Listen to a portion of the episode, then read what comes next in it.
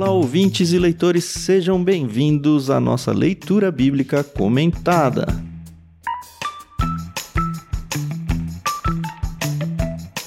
Eu sou o Thiago André Monteiro, arroba Vulgutan, estou aqui com o Ricardinho e com a Carol Simão para a gente dar sequência na leitura do livro de Oséias. Hoje nós vamos entrar no capítulo 7.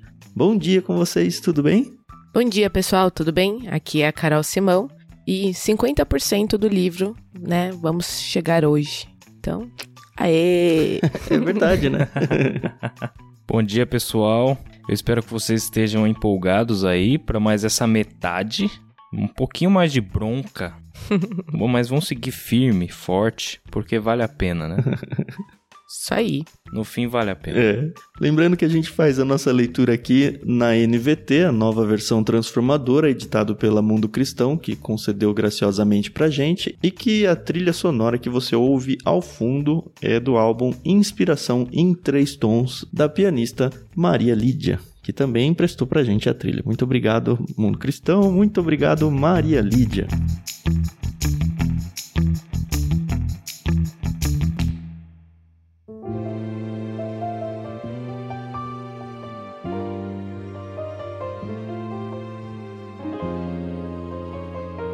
E seguindo na leitura de hoje, nós decidimos quebrar o texto em três partes. A primeira parte vai ser lida por mim, a gente vai até o verso 7, depois do verso 8 até o verso 12 vai ser a vez do Ricardinho e do 13 até o final a vez da Carol.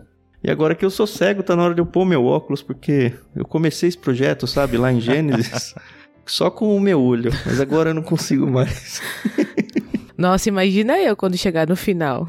Então vamos lá. Oséias capítulo 7, a partir do verso 1.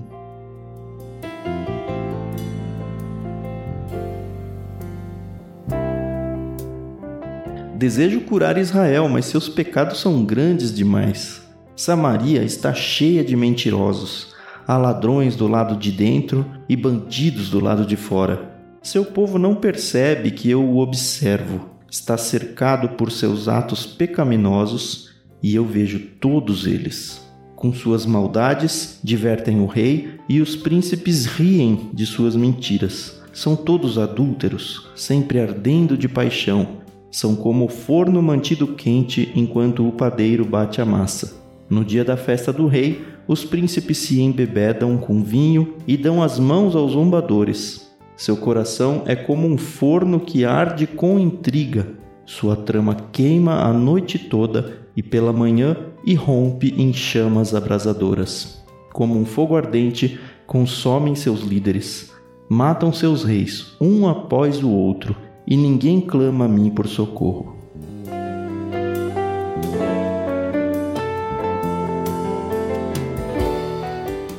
É engraçado, gente, que Deus tá fazendo um desabafo para ele mesmo, né? Porque a gente sempre pede, né, consolo ao Senhor.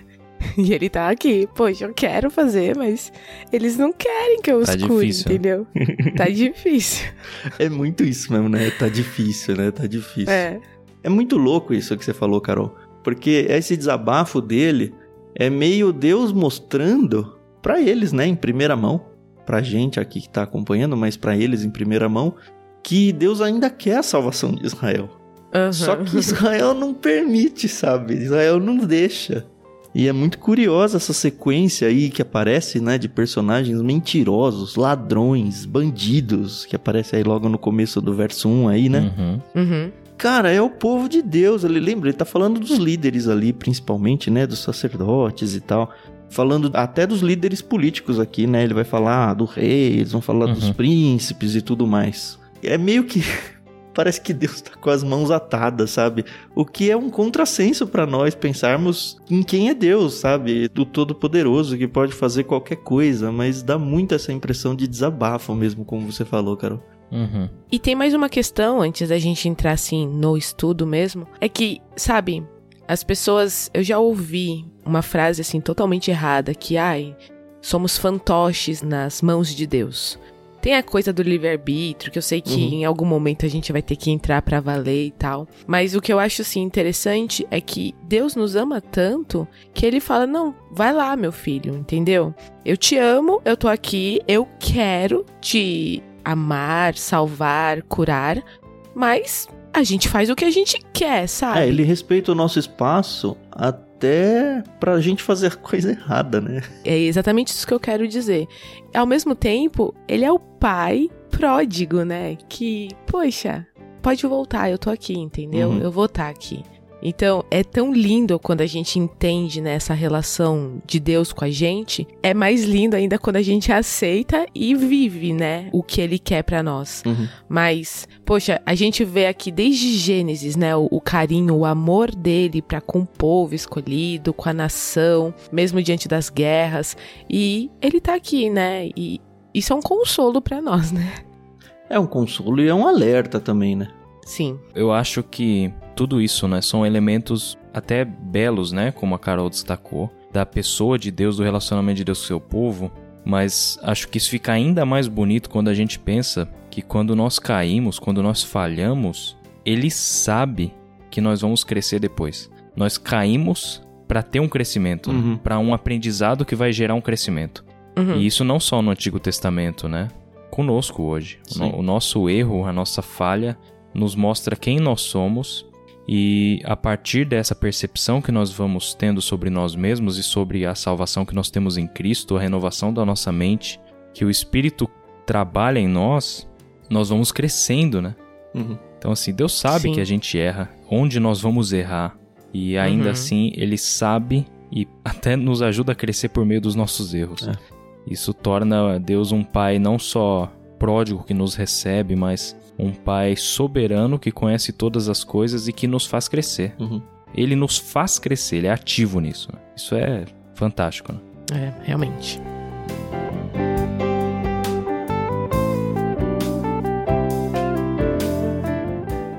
Eu acho que a gente tem que fazer uma explicação bem importante aqui. E é interessante que eu não tinha nem planejado ela, tá? Ela nem tá no meu, no meu contexto de estudo aqui. Mas me veio agora lendo isso e de repente alguém pode interpretar esse texto muito erradamente. E a gente já viu que em Oséias mesmo tem o risco de, por causa de um acento, ter uma interpretação bem complicada, né? Para quem vem lá do, uhum. do, capítulo 3, se não me engano. Dos primeiros episódios. É, uhum. Vai lembrar do que eu tô falando. Mas olha só, imagina que é uma pessoa nova na fé, ou até descrente ainda, tá? Que pega a Bíblia e abre aqui o verso 1 do capítulo 7. Desejo curar Israel, mas seus pecados são grandes demais. E para aí. Obviamente a pessoa se coloca, e acho que tem que se colocar mesmo no lugar de Israel. Poxa, Deus falando para mim que ele deseja me curar, mas os meus pecados são grandes demais. A gente tem que ter um cuidado muito grande com essas palavras, porque a Bíblia não está dizendo que, olha, Deus só consegue perdoar determinados pecados. Alguns até podem pegar o texto aqui meio levianamente e falar, olha, mentirosos, ladrões e bandidos não têm salvação. Porque, por mais que Deus queira, esse pecado é grande demais para a graça de Deus uhum. alcançar. E não é isso, tá, galera? Não é isso. O que a gente vai ver aqui, na verdade a gente já tá vendo isso, né? No capítulo passado isso ficou muito claro. A questão é que o povo não quer ser salvo. É, exatamente. Não é que ah, o pecado é grande demais, então a salvação não alcança. Não não tem pecado grande demais para Deus que a salvação não alcance. Então não importa o quão fundo você esteja, o quão pecador você seja, não importa o que você fez, sabe? Por mais que. Ó, vou dar um exemplo do mais extremado aqui, tá? A Suzanne von Richthofen, que foi recentemente, inclusive, uhum. liberada da prisão aí, né? Por mais que a sociedade uhum. a recrimine, e acho que tem que recriminar mesmo, e fale, não, é um absurdo ela tá fora da cadeia, e eu também acho um absurdo ela tá fora da cadeia. Se a gente for uhum. pensar com a mente de Deus, até ela pode ser alcançada pela salvação. Sim. Sabe? Uhum. E isso pode, obviamente, e no meu caso acontece, revoltar, assim. Se eu encontrar ela no céu, assim, eu não vou estar tá revoltado, porque, enfim, eu vou estar tá com o meu corpo glorificado e a minha mente. Né? Minha mente vai conseguir entender isso. Uhum. Mas com a minha mente de hoje, eu estaria revoltado de ter pessoas assim, sabe, no céu. Como assim? Uhum, uhum. Mas o que eu quero dizer é que até casos mais absurdos podem ser revertidos na questão da salvação e que Deus pode alcançar essas pessoas. A gente tem tantos e tantos personagens bíblicos que fizeram coisas assim terríveis e que foram salvas. Uhum. Por quê? Porque elas se arrependeram. A gente falou de novo no capítulo 6. Eu quero o coração de vocês, não quero a oferta de vocês. Então, se a coisa é genuína, o pecado ele pode ser sim apagado, qualquer um deles. Então, cuidado com essa interpretação errada, tá bom?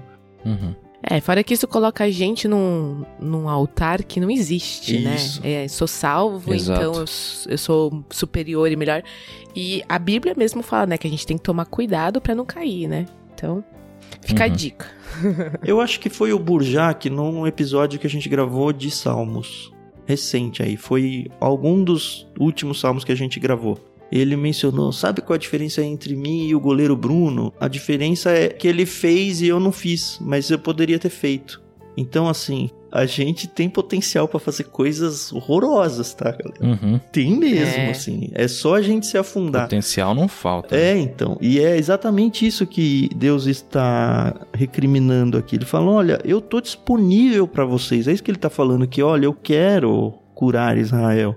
Eu tô disponível mas vocês estão mais interessados no pecado do que em mim. É isso que ele está dizendo aqui. Uhum. Ele põe a lista de pecadores e eu acho muito interessante a linguagem, né, as metáforas, né, que ele usa, né? Suas maldades divertem o rei, aí vem.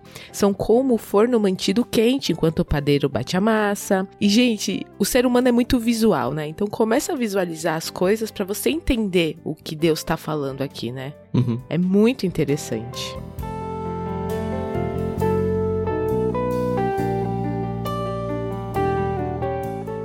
Tem uma outra coisa que me chamou muito a atenção lá no verso 2 já. Que ele fala que o povo não percebe que Deus observa. Isso aí me atinge muito. Principalmente quando a gente tá naqueles pecados nossos ocultos, sabe? É. A gente não percebe que Deus nos observa. Eu tô trazendo para nós, nossos dias aqui mesmo. Será que a gente percebe, sabe? E mais, se a gente percebe, que é mais grave ainda, né? Será que a gente se importa de Deus estar nos observando. Será que isso faz diferença, é, né, pra nós? Então, muitas vezes a gente sabe que vai pecar e peca mesmo assim. Fala, ó oh, Deus, agora eu vou pecar, tá bom? Como se tivesse um Dá salvo conduto. Aqui, né? É, meu Deus, sabe? E, meu Deus, tão assim, eu tô falando pra mim em primeiro lugar, sabe? Uhum. É, é, bizarro, uhum. porque quando a gente vai para uma oração de confissão de pecados, não sei vocês dois, mas para mim é muito mais fácil fazer a confissão de pecados que eu escorreguei, vai, vamos dizer assim pecados que eu percebi que uhum. eu pequei depois, a posteriori, sabe? Agora, aqueles pecados uhum, que eu já sabia que era pecado, fiz mesmo assim, nossa, como dói muito mais, assim, Fala, pô, Deus, como é que eu vou vir na sua frente agora pedir perdão desse negócio? Se na hora que eu tava fazendo, eu sabia que eu ia pecar e fiz mesmo assim, sabe? É muito triste isso. Mas sabe o que acontece, Tan? Por exemplo, você, eu e muito possivelmente aqui o Ricardinho, que crescemos em lares cristãos, a gente entende muito melhor, não vou nem falar bem, a gente entende muito melhor essa questão de Deus tudo sabe, Deus tudo vê, Deus é todo poderoso. Uhum. Porque a gente cresceu com esse conceito. Agora, é muito complicado uma pessoa que não conhece o cristianismo falar, mas como é que Deus sabe quem eu sou? Inclusive, eu já ouvi de várias pessoas. Imagina, 8 bilhões de pessoas na Terra, Deus está prestando atenção em mim. Sim. Mas uhum. como? Uhum. Como se ele tivesse que olhar um de cada vez, né? Exatamente. Eu vou fazer aqui uma analogia, nem sei se é analogia, mas eu vou fazer aqui uma comparação para quem é fã de cinema. Tem um filme do Superman, O Retorno. Foi antes do Henry Cavill o e depois do... do Christopher Reeve. Não, aquele do meio, que é aquele cara que só fez um filme. Ah, 2005, tá acho. Tá. Isso.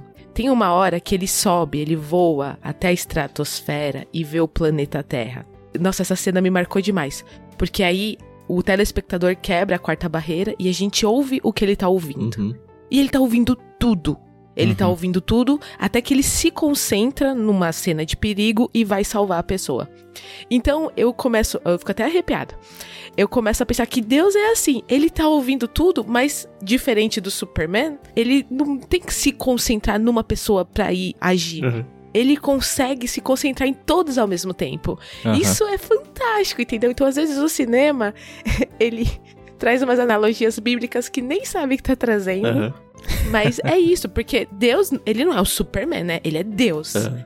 E é muito interessante você parar para pensar que ele tá vendo tudo, ele escuta tudo e eu sei que tem aquele papo de, ah, eu sou super importante, Deus me ama, e não é bem assim, mas Deus te ama e ele se importa com você sim, porque ele não quer te ver é, perdido. Uhum. Uhum. Então, faz essa, né, essa analogia, pensa aí para você tentar entender e assistir o filme, que aí você vai compreender direitinho o que eu tô falando.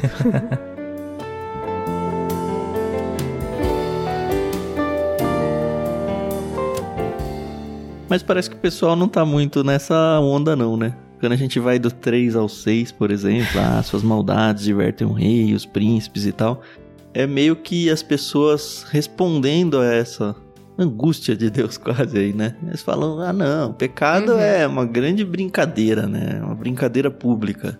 É motivo só de alegria, de diversão. Que mané Deus, o que? Eu quero é farra, sabe? É, é, é meio isso. E, putz, é tão triste. É, eu me imagino como pai, assim, de um adolescente. O Lucas ainda não é adolescente, é um pré-adolescente. Mas eu me lembro de quando eu era adolescente. Eu fui um adolescente bem comportado, né? Mas eu via muitos uhum. adolescentes. E óbvio que na época eu não entendia, mas hoje eu consigo usar a minha memória e interpretar isso como pai, né? De falar, poxa, eu tô tentando te proteger de algumas situações, eu tô tentando te ajudar de alguma forma mas você tá mais interessado é na farra mesmo, sabe? É em seguir fazendo é. as suas uhum. vontades aí, por mais que eu como pai saiba que isso é errado. E a gente tem que aprender a lidar com esse prender e soltar dos filhos. Só que Deus não tem que aprender isso, né? Ele, na verdade, ele ensina a gente como pais até em textos como esse, é. no sentido uhum. de que, uhum. olha, eu permito sim que você se afunde. Como a Carol falou, eu não sou um Deus e você é o meu robozinho que você só faz a minha vontade porque você é um autômato, para usar a palavra correta aí. Não, eu não programei você como um computador e você só vai fazer o que tá no código, sabe? Não é isso. Você pode escolher. Por mais que eu fale, poxa, esse caminho me deixa muito triste, esse caminho vai fazer muito mal para você, mas você pode escolher. Vai lá então, né? Depois eu estarei aqui de braços abertos quando você estiver arrependido. Mas não quer dizer que eu não tô sofrendo no processo. Ou seja, Carol, a gente vai sofrer como pais, tá? ah, nem me iludo em relação a isso. Eu já sofro como tia, imagina como mãe. Nossa. Ai, ai, ai, ai. Mas tá bom, né?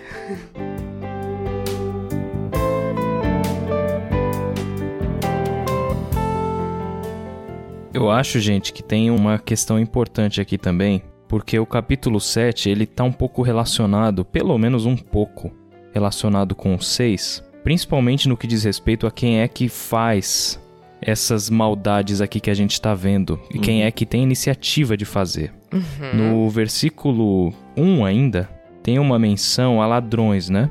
Sim. Samaria tá cheio de mentirosos, há ladrões ao lado de dentro e bandidos do lado de fora. Tipo assim, tá cheio de ladrão aqui, tá cheio de mau caráter aqui. Mas no capítulo 6, a gente falou sobre isso, inclusive foi um dos destaques que a gente deu. No versículo 8, a gente é inserido num contexto parecido. Nossa, quase de, o mesmo de verso, né? pecadores né? e ladrões, né? Gileade é uma cidade de pecadores cheia de marcas de sangue. E aí no versículo 9, ele segue sacerdotes são como bandos de assaltantes de tocaia à espera das suas vítimas. Uhum. Assassinam viajantes ao longo da estrada para Siquém e praticam todo tipo de perversidade. E aí ele continua descrevendo isso. O sacerdote no capítulo 6, ele é um bandido, ele é um cara que assassina os uhum. sacerdotes, né? Sim. Existiam sacerdotes dentro de Israel que praticavam esse tipo de pecado, e no 7, o sujeito das ações continua sendo esse ladrão. Uhum. Eu só consigo entender quem é esse ladrão lendo o capítulo 6, né? Esses ladrões aqui. Eu tinha ido mais pro núcleo político, tá? Mas concordei uhum. com você. Só um parênteses aqui que talvez alguém esteja meio perdido. Samaria é a capital de Israel, tá? Então uhum. é uma grande cidade aí, pense aí como a principal cidade do país. É importante a gente, às vezes, destacar isso, porque, por exemplo, no versículo 3, ele menciona: Com suas maldades divertem o rei. E os príncipes riem das suas mentiras. Das mentiras de quem? Maldade ah, de dos quem? Dos sacerdotes, né? Tá certo. Dos sacerdotes, é, né? Verdade. A impressão que dá, e eu li isso num comentário, é que os caras, eles já estavam num grau, assim, de pecado, de perversidade do coração, né? Obviamente, Uhum. tão grande que eles queriam tomar o poder. Tipo assim, eles articulavam algumas estratégias maldosas, obviamente, Uhum. pra derrubar o rei e ludibriar os príncipes para que eles pudessem, ganhando os príncipes, fazer o que eles quisessem com os reis. Na real, era o que acontecia, né? Faz sentido, Se né? a gente for para o livro de Reis, na verdade vai dar até um gancho aqui. Nesse verso 7 do capítulo 7, olha só, como um forno consomem seus líderes, matam os seus reis, um após o outro, e ninguém chama a mim por socorro. Deus falando, né? Ó, ninguém tá olhando para mim, ninguém tá pedindo socorro para mim. Mas esse consomem seus líderes e matam seus reis, primeiro já mostra, aliás, antes disso, né, como a Carol falou da parte do forno, a gente tá vindo de um contexto onde as pessoas estão achando e vivendo como se o pecado fosse uma grande farra. Mas, Uhum. obviamente, isso sempre aconteceu e sempre vai acontecer, o pecado cobra o seu preço. E aí entra a figura É. do forno ardente como algo que consome, sabe? E aí consumindo os Sim. líderes e os reis. Eu fiz um levantamento a partir de 2 Reis 14, no capítulo 14, que é quando reina o Jeroboão II. Se a gente for voltar lá no capítulo de apresentação de Oséias, a gente vai ver que o período em que Oséias profetizou foi mais ou menos a partir desse Jeroboão II até a queda de Israel. Uhum. Olha só que Uhum. interessante. Tendo em vista o que a gente leu agora no verso 7, consomem seus líderes, matam seus reis um após o outro. O Jeroboão II, a gente já tinha falado, ele teve um governo muito próspero, economicamente e tudo mais. Ele reinou por 41 Uhum. anos. E aí quem sucedeu o trono foi o Zacarias, o filho dele. E aí começa a bagunça. o Zacarias, ele reinou seis meses.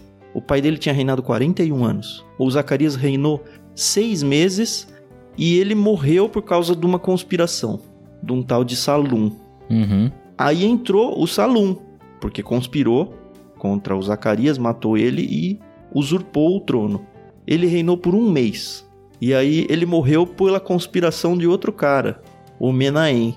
Aí o Menahem reinou um pouco mais de tempo, 10 anos.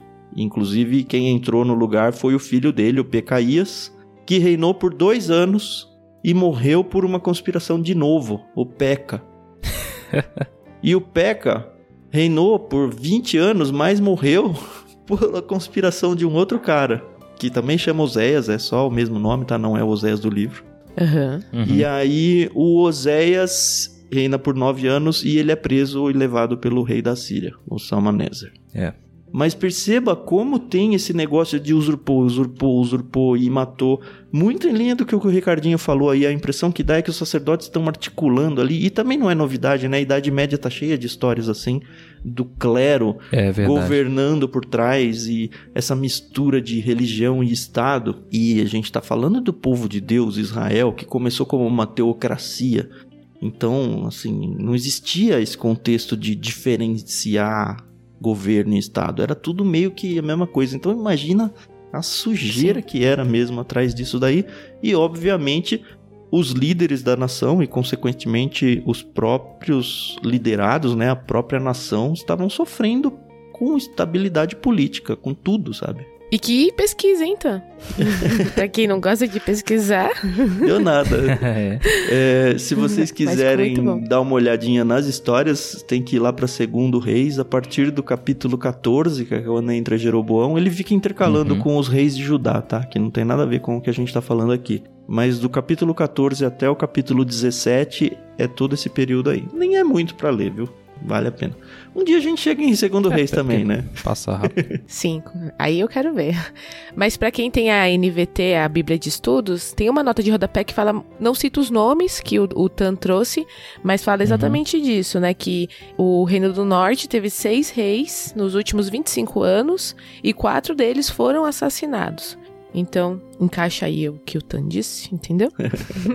tá tudo certo.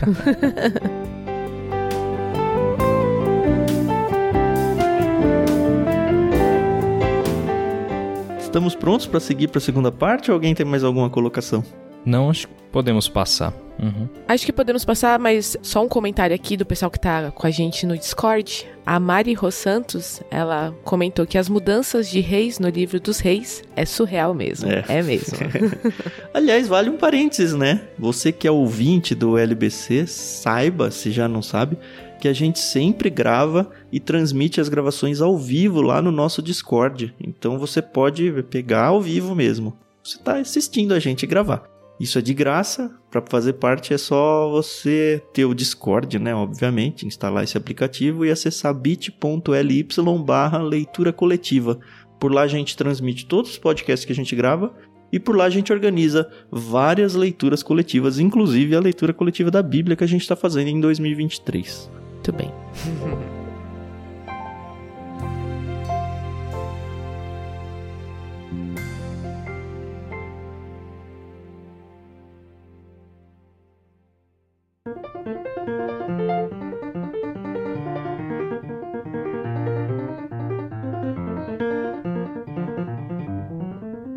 Agora sim, né? Estamos prontos para a segunda parte do capítulo 7. A gente vai do verso 8 até o verso 12 e quem vai fazer a leitura é o Ricardinho. Vamos lá então.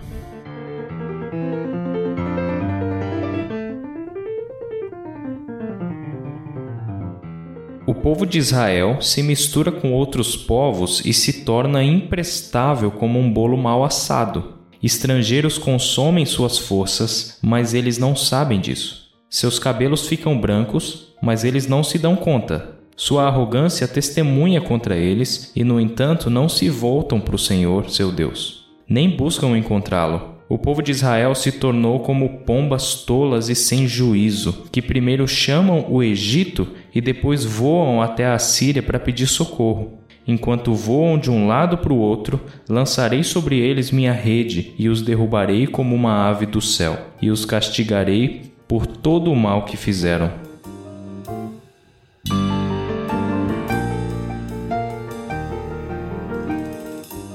De novo, né, as analogias, né? Ah, tem que ser, né? Muito visual, como você falou, né, Carol? É, tem que ser. Eu acho Oséias, assim, fenomenal, cara. As figuras que ele usa são demais. E tem gente que tem coragem de dizer que os escritores bíblicos são antigos, logo não são tão bons assim. Uhum. Como Exato. literatos, né? Exato. Meu, para com isso, cara. Não dá. isso que a gente perde muito, e a gente já falou tantas e tantas vezes aqui no LBC, a questão da língua, né? Que tem toda quase poesia em textos que nem poesia são, sabe? Paralelos uhum. e tudo mais. Tem as regras de poesia hebraica que são diferentes da regra da nossa poesia latina aqui, mas a gente percebe um brilho assim, para quem realmente se afunda no texto, percebe um brilho literário muito bom. Exato. E eu ouso dizer que as pessoas que criticam a narrativa bíblica são pessoas que de um modo geral não gostam de ler. Porque é. quando você pega para ler, sabe? Sabe? Sei. É impossível, entendeu? Você não, não entendeu o negócio aqui. Sabe, sabe, sabe. ai, ai.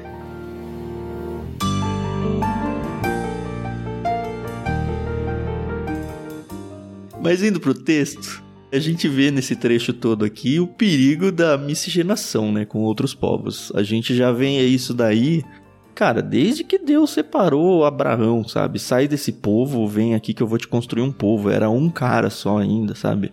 Esse sai desse povo é sai desse, desse meio, sai dessa cultura politeísta e tudo que a gente vai conversar aqui separado e vamos construir algo novo.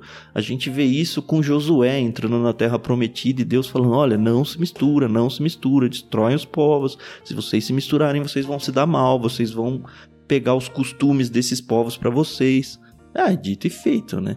A religião de Israel já foi para as cucuias assim faz tempo já aqui, né? Não tem mais 700 mil deuses aí e o deus que interessa mesmo não tá nem na conta. Exatamente. E tem a questão, né, da arrogância, né? Ele aqui fala, né? Sua arrogância testemunha contra eles, né? Porque é um povo que tá se sentindo muito autossuficiente, uhum. né? Deus tá falando, olha o perigo, gente. É uma arrogância tão besta, Carol. Porque não é aquela arrogância ah, do cara é. que é bom e sabe aquele cara que manja mesmo e é super arrogante.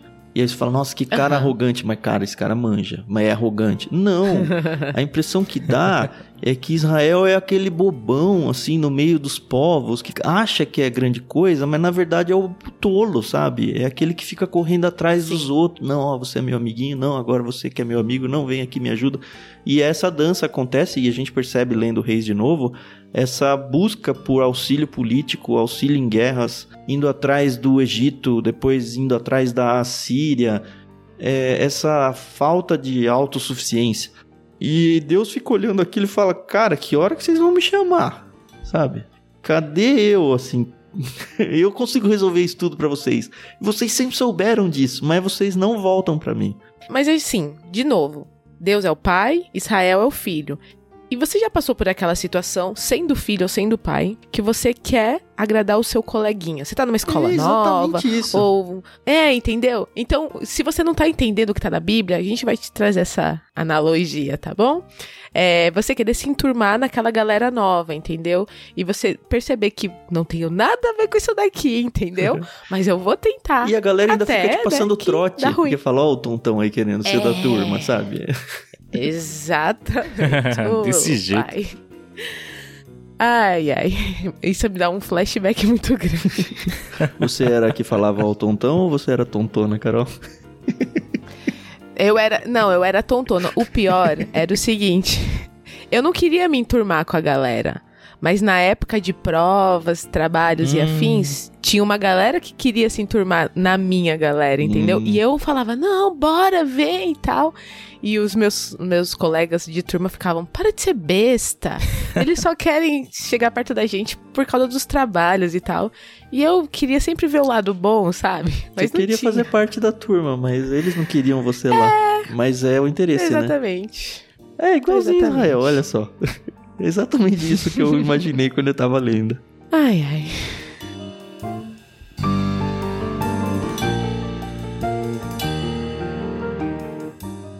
E aí vem a figura da pomba, né? Que é isso aí, né? É um pássaro tonto. É um pássaro que cai em qualquer coisa. É, a pomba tonta, né? É. Cara, me lembrou muito provérbios Gente, esse, esse trecho aqui. Tem tanto texto de provérbios que fala do tolo, do tolo, do tolo. É. Enfim. É essa arrogância, ela desgasta, né? Nossa. Ela vai comendo por dentro.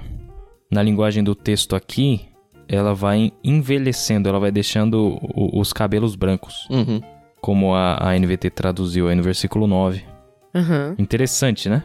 Sim. Vai desgastando aos pouquinhos, vai deixando os cabelos brancos. É interessante que a Bíblia, ela elogia muito, ela olha com muito carinho para os anciãos, né? Os de cabelo branco. Sim, Mas sim, aqui sim. ela vira essa figura contra Israel. É, você não se tornou um sábio por causa da maturidade do tempo. Aqui você envelheceu por causa da burrice. É isso. Uhum, exato, é. Talvez tenha exatamente esse sarcasmo uhum. de você, em vez de cumprir o ciclo normal da vida, conseguiu burlar o que deveria ser natural, né? Sim. E assim, não leva nada a isso, né? Essa busca. E acho que vale uma, uma aplicação interessante, né? A gente tá falando muito desse de buscar os grupos, e mesmo a gente sabendo que o grupo tá fazendo coisa errada, a tal da roda dos escarnecedores, né? Que aparece lá em Salmos. A gente muitas vezes faz força para estar lá, como Israel estava fazendo força para estar aqui junto com os outros povos, mas a comparação de novo aqui mata pão, né? O povo de Israel se mistura com outros povos e se torna imprestável como um bolo mal assado. A ideia aqui é que o bolo aqui talvez não seja uma palavra boa, ele tá pensando mais, num, acho que num contexto de pão e você tinha que virar para assar dos dois lados e tal. Coisa que não é o comum da gente fazendo bolo hoje em dia, né? A gente põe o bolo e não pode nem abrir o forno senão murcha, né? Mas a ideia lá é que, olha, você assa de um lado, vira assa do outro. Então, assim, tá cru de um lado e tá queimado do outro lado e já não serve para nada. A comparação é meio uhum. que por aí. E trazendo de novo, como eu disse, a ilustração pra gente, a gente tem que tomar os nossos cuidados pra gente ter sabedoria de escolher os nossos amigos, escolher as pessoas que vão andar junto com a gente, escolher as pessoas que vão nos fazer mais sábios, vão nos abençoar, vão fazer a gente crescer e não vão levar a gente para um meio cheio de pecados, para um buraco sem fundo aí e principalmente afastando-se de Deus, né? Então, acho que fica um alerta muito óbvio no livro inteiro de Oséias, né? Olha, cuidado com o quanto você vai se afundar nos pecados e saibam que as suas companhias elas colaboram e muito para que você se Sim. perca no caminho aí. É, a gente tem até um episódio de Salmo, capítulo 1, que fala um pouco sobre essa questão, né? Você uhum. se assentar na roda do escarnecedor. E é muito bonito ver como a Bíblia se encaixa, né? Então, o que Oséias está falando aqui não é novo para nós, principalmente para nós que temos a Bíblia completa, né, de Gênesis a Apocalipse. Uhum. Uhum. Então, a gente só tem que ter um novo olhar na hora de ler uhum. a palavra de Deus, sabe?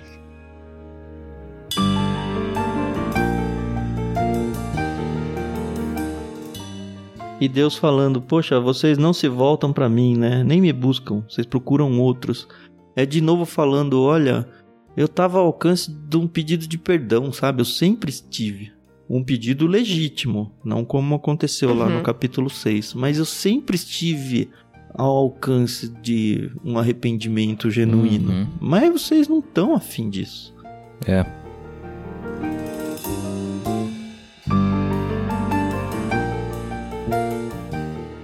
No 12, Deus ele vira um, um caçador, né? Enquanto Israel vai de lá para ah, cá, uhum. indo lá pro Egito, pra Síria. Ele lança a rede, ele diz que lançará, né? Lançarei sobre eles minha rede e os derrubarei como uma ave do céu e os castigarei por todo o mal que fizeram. Mais uma vez, é Deus, agora na figura do caçador, que vai atrás de Israel, derruba Israel para o castigo, mas a gente sempre sabe, ou pelo menos deveríamos saber, como a gente já mencionou em alguns momentos aqui hoje, que Deus como pai amoroso, ele não castiga simplesmente para, né, ele não derruba simplesmente para derrubar e deixar lá no chão esmagado, né? Uhum. Ele derruba para que aprenda e cresça e levante novamente e caminhe, né? É, não deixa de ser uma punição muito severa, né? A gente vai ver o sim. povo aí sim, perdendo sim. a terra, muitos morrendo na mão dos próprios, entre aspas, aí amigos, uhum. os povos amigos aí. Mas Deus ainda guarda o rebento, né? O, o renovo, porque pensando não individualmente aí pessoa a pessoa, mas pensando na nação, no povo de Deus, continua sendo o povo de Deus e Deus vai resgatá-lo. Uhum. É, a gente sabe que Deus não vai desistir, né? Uhum. Ele, graças a Deus, ele é misericordioso, nossa. Amém. Mas às vezes passar pelo vale das sombras da morte aí é osso, hein? Às vezes não, sempre é osso. Às vezes custa vida, né? Para quantos israelitas uhum. custou a vida? A decisão errada Mas é aquilo, que eles você tomaram. tem opção, né? Tem, sempre tem. Uhum. É. Exato. Não é fácil, gente, viver, ó, como diz, como dizia Riobaldo, a vida é perigosa. Viver Entendeu? é muito perigoso. Eu falei essa pra Viver é muito dias, perigoso. Ela ficou brava comigo. Eu nem lembro que a gente é. tava conversando. É, eu tava contando alguma coisa de errado, que não sei o que, ou reclamando de alguém, não lembro. Aí eu falei, é, como diria Riobaldo, é exatamente isso. Viver é muito perigoso. é tipo, é, é, a hora de não fazer citação, tá? Eu só tô rindo porque, enfim, me lembrei também, mas usei num momento que não deveria. A Carol usou ai, bem, ai, tá, ai. Carol? Mais alguma coisa ou a gente já pode virar pro, não, vamos, finalmente? Vamos.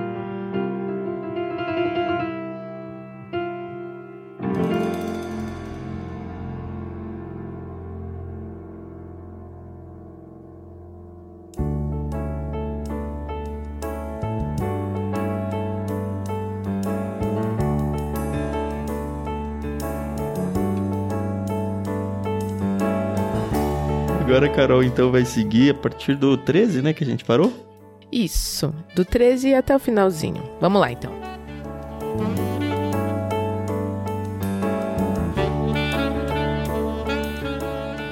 Que aflição espera os que me abandonaram, que morram, pois se rebelaram contra mim. Eu desejava resgatá-los, mas contaram mentiras a meu respeito. Não clamam a mim de coração sincero, em vez disso, gemem angustiados em suas camas, cortam-se ritualmente e suplicam por trigo e vinho novo, mas de mim se afastam. Eu os instruí e os fortaleci, mas agora tramam o mal contra mim. Olham para toda parte, menos para o Altíssimo. São inúteis, como um arco defeituoso. Seus líderes serão mortos por seus inimigos por causa de sua insolência contra mim. Então o povo do Egito rirá deles.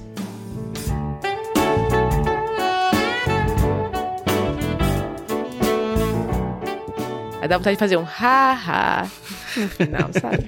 Você pode escrever aí na sua Bíblia.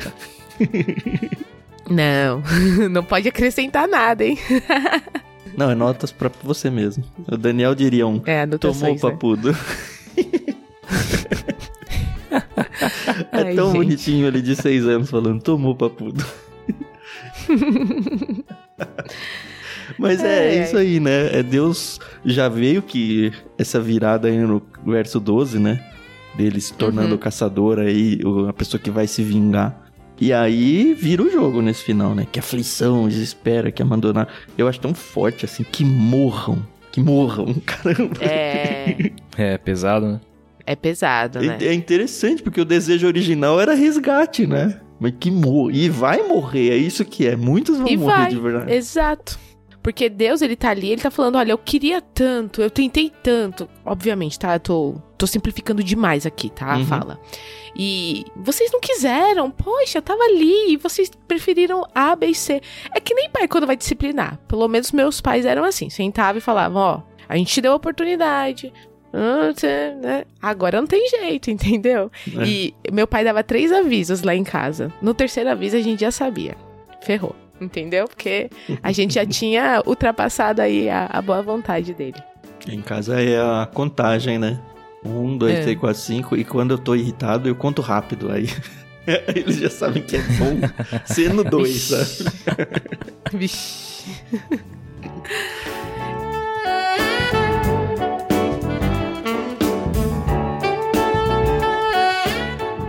Eu achei interessante aqui um, uma nota de rodapé da própria NVT que fala, né, o que aflição. Ela é uma expressão em hebraico, né? Eu não vou saber falar aqui. Oi, não sei se é assim que se pronuncia. Mas que era uma expressão usada em funerais, né? Então. É mesmo, né? já era mesmo aqui, ó. Usou o que é aflição, já era. Tá morto. Que coisa, né? Abandonar é. Deus é sinônimo de morte. E não é? Que curioso, né? Pois é, então. A gente não aprendeu essa ainda, né? E ele fala é. no 13, né? Como eu já falei, eu desejava resgatá-los. Mas vocês contam mentira a meu respeito, sabe? Nossa. Tô querendo, mas não, vocês não querem? Tá bom, então vocês não querem, não vai querer. Me ajuda a te ajudar, né? É, isso aí. e de novo, esse 14, fazendo eco lá, o capítulo 6, né? Não clamam a mim de coração sincero. Cara, é só isso. Não é não clamam a mim, é de coração sincero o, o grifo, sabe? Você tem que realmente se arrepender disso. Uhum. E ele ainda fala: vocês se cortam ritualmente, né? Vocês Isso. suplicam, mas quanto mais vocês fazem essas. Não é tradição, né? Mas quanto mais faz esses rituais, mais vocês se afastam de mim. Porque é, é porque quero, eram né? rituais né? para buscar auxílio de outros deuses, né? Uhum. Tem inclusive uma citação na Bíblia de Estudo, MacArthur, que diz assim: Olha, se gemem angustiados em suas camas, provavelmente apela feitos aos deuses da fertilidade sobre as camas da prostituição cultual. E, é, cara, Deus tá falando, ó, eu quero resgatar vocês, mas vocês vocês se arrependem e vão buscar os outros deuses, né? É assim que vocês se arrependem? Cara, de novo, como a Carol bem disse, me ajuda a te ajudar, né? Não dá. É. É. é Aí fica difícil. É. Pois é. Tanto que no 16 ele fala, né? Olham para toda parte, menos pro Altíssimo, sabe? Vocês uhum. buscam auxílio em todo lugar. Já foi nos povos vizinhos, já foi para tudo quanto é Deus, mas não buscam no único lugar que presta, no único lugar que faz sentido, no único lugar que resolve. Vocês não buscam. E a gente não busca também, viu, Carol? É. Não, Porque a é, gente passa os nossos perrengues com a família, a gente passa os nossos perrengues no nosso emprego, com o nosso chefe. E a gente acha que tem que buscar auxílio em tudo quanto é lugar, sabe? A gente busca auxílio é. com agiota, a gente busca auxílio uhum. com qualquer coisa, com tudo que dá errado. Mas a gente não vai no nosso quarto e fala, Deus, eu preciso de ajuda. Não fica quieto e fala, ó oh, Deus, acabou minha força, eu não tenho força, eu não sei como resolver isso, o Senhor precisa resolver para mim. Essa parte as pessoas esquecem. Essas partes elas agem uhum. como a gente falou no começo, né? Como se Deus nem tivesse assistindo nada, como se Deus nem tivesse nos vendo. E ele tá lá atrás do nosso ombro falando: "Cara, lembra de mim, ó, eu tô aqui para te ajudar, me busca, me busca, me busca". A gente não busca. Então, assim, é muito fácil jogar as pedras nos israelitas aqui lendo Oséias. É. Mas eu acho que a gente não pode esquecer da ponte que os israelitas têm com a gente. E eu acho que é muito maior ou muito mais larga essa ponte do que a gente realmente gostaria que fosse. Uhum.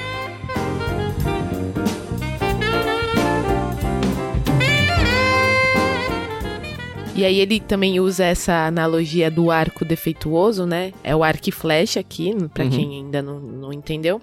Você imagina, um arco ele tem que fazer aquela tração, né? para poder impulsionar a flecha. É. E se ele tem qualquer tipo de defeito, a física já não é a mesma, né? Uhum. Então é isso, entendeu? É. Vamos largar a mão de ser arcos defeituosos, né? largar a mão de ser inútil, né? Exato. Ai. Quando eu falo que é eita atrás de vixe, vocês falam que eu tô exagerando, mas não, não é tô. eu não acho que tá exagerando nada. Essa é a melhor. É. eita atrás de vixe.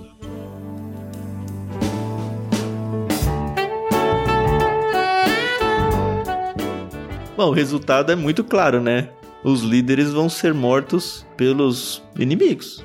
É isso, é o que vai acontecer. A gente já sabe o que acontece com a história de Israel. Israel é dominada pela Síria, é levada cativa, a terra fica praticamente uhum. abandonada ali para as bestas, as feras e tudo mais. E aí, a gente vendo tudo isso é muito triste, né? Se a gente for rememorar a é. chegada de Abraão ali, aquela questão de ah, comprei o campo de Maquipela, ah, teve aquela passagem com José no Egito e aí volta, e aí a conquista da terra, Olha, uma terra perfeita que emana leite e mel, sabe? E até hoje os israelitas, né, os judeus, eles têm muito essa questão da, nossa, é a nossa terra, sabe? A nossa pátria. Eles perderam exatamente isso por causa do abandono do Deus verdadeiro. É. Quanto que a gente não pode perder também, né?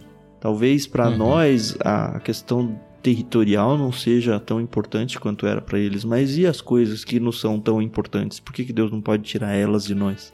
Como punição uhum. daquilo que a gente não fez, né? Uhum. A gente uhum. deveria ter voltado a Deus com os nossos corações derrubados e quebrados, mas a gente decidiu não fazer isso não. Mais um capítulo aí para cima, né? Pra gente uh. ter... a gente ficar muito feliz. Uhum. Mas é na borrachada que a gente aprende, né? Foi você que falou isso aí outro dia, não foi, Ricardinho? Alguma coisa parecida? Não lembro, mas faz sentido. mas se não foi, fica dito, né? É, se não foi, pode ser.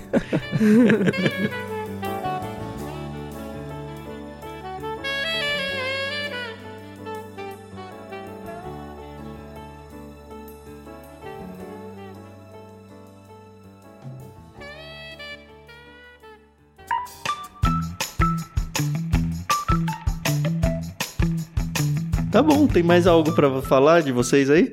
Eu tô com medo da próxima metade de Oséias, mas é aquele medo, sabe, necessário, que eu sei que eu vou ter que enfrentar para aprender. Então, vamos lá, né? Depois a gente tem que chamar o Ricardinho para um livro mais pra cima, assim, não, um livro. mas tem. Sei lá, Cantares de Salomão. Ruth. ah. Não, Malaquias é, Ricardinho, porque para quem não sabe, o Ricardinho ele é especialista em Malaquias. Eita. o Malaquias é, é mais legal por se tratar de alguns assuntos específicos, né? Ele vai variando o assunto, mas é bronca. É bronca. É, não tem livro profético, pelo menos, que não seja bronca, né? Porque se é. não tivesse precisando da bronca, não ia precisar do profeta. Exatamente. Profeta. Exatamente. tá bom. É isso. Terminamos então o capítulo 7. Queria convidá-los mais uma vez a estarem com a gente lá no Discord.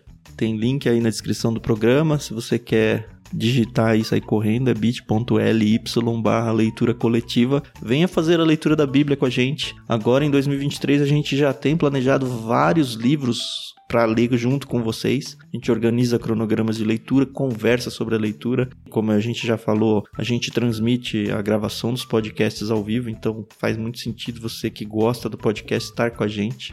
E lembre-se de nós nas orações. Mais um ano aí começando, a gente já está no segundo episódio aí do LBC de 2023. Uhum. E mais um ano de desafios para a gente seguir. O Ictus segue adiante, não tão firme nem tão forte quanto a gente gostaria que estivesse, né, Carol? Mas Deus, é. graças a Deus, não tem deixado faltar nada pra gente. Agora, se você quer se envolver com a gente e fazer com que a nossa musculatura cresça e a gente se torne um podcast saudável e você enxerga o nosso trabalho como o, o que de fato ele é, um ministério, né? Um ministério evangelístico, um ministério missionário, tantas e tantas pessoas aí ouvindo, talvez pela uhum. primeira vez a Bíblia, com qualidade, com profundidade. Então faça parte, sim, dessa onda do bem aí e nos ajude financeiramente. A gente tem uma campanha de apoio no Catarse, então você pode se comprometer com qualquer valor, de verdade, assim, um real já é, acho que a plataforma já deixa, sabe? Mensalmente, cadastra boleto, cartão, o que for aí, não importa, mas dê uma atenção pra gente para que esse ministério não morra e a gente consiga continuar ele até o final da Bíblia. Você com certeza vai acabar indiretamente impactando na vida de muitas pessoas que precisam encontrar Deus. Então, pelo menos acessa aí catarse.me barra ictus, ictus se escreve I-C-H-T-H-U-S, novamente, catarse apoia.me barra ictus, tem, claro, o link aí na descrição. E leia a nossa proposta, o nosso projeto, veja se faz sentido para você. E obviamente a gente sempre fala, né? Divulgue esse podcast, faça com que outras pessoas conheçam a leitura bíblica comentada, para que a Bíblia faça parte da vida rotineira dela ao longo da semana. Mais uma vez agradeço Ricardinho, agradeço Carol, muito gostoso gravar com vocês, sempre é muito bom. Agradeço o pessoal que está no Discord aí, ouvindo, comentando em texto. Por mais que a gente não traga os textos para dentro do episódio sempre, a gente com certeza lê e fica muito feliz em saber que a gente está aí no ouvido de vocês ao vivo, né? É isso aí, pessoal. A gente agradece demais a companhia, a paciência de vocês, a audição. É sempre muito gostoso começar os dias ou finalizar os dias, né? Ouvindo a palavra de Deus. Eu digo que eu sou a mais abençoada desse projeto. Então, vem com a gente. É, lembrando que o Catarse, para quem se torna um apoiador, tem benefícios, né? Então, lê direitinho lá, chama a gente, a gente explica bonitinho para vocês como funciona e vem fazer parte dessa comunidade, porque aqui a gente gosta de abraçar as pessoas como se fossem da nossa família. E é isso. Então a gente se ouve no próximo episódio. Até mais. É isso aí. Eu vou tirar em poupar com a Carol para ver quem é o mais abençoado aqui. Opa! Eu fiquei pensando, o que é impopar? Quem fala em poupar, Ricardinho, é para ou ímpar? Eu falei em poupar? Impolpar, o que, que é impolpar? Impolpar é despoupar, é tirar o dinheiro do investimento. Foi mal, eu estraguei toda a sua finalização. Vou corrigir, aí. vou corrigir. Eu e a Carol vamos tirar para o ímpar. É fogo. Mas é, é verdade. Ó, a gente até recebeu um comentário agora aqui no Discord mas é, é muito bom falar das escrituras com gente que ama as escrituras. Tem diferença, tem diferença, tem muita diferença. É muito mais prazeroso e edifica. Sim. Deus abençoe vocês, ouvintes, viu? E vamos continuar Amém. firme na luta. Beleza, até semana que vem então. Tchau, tchau.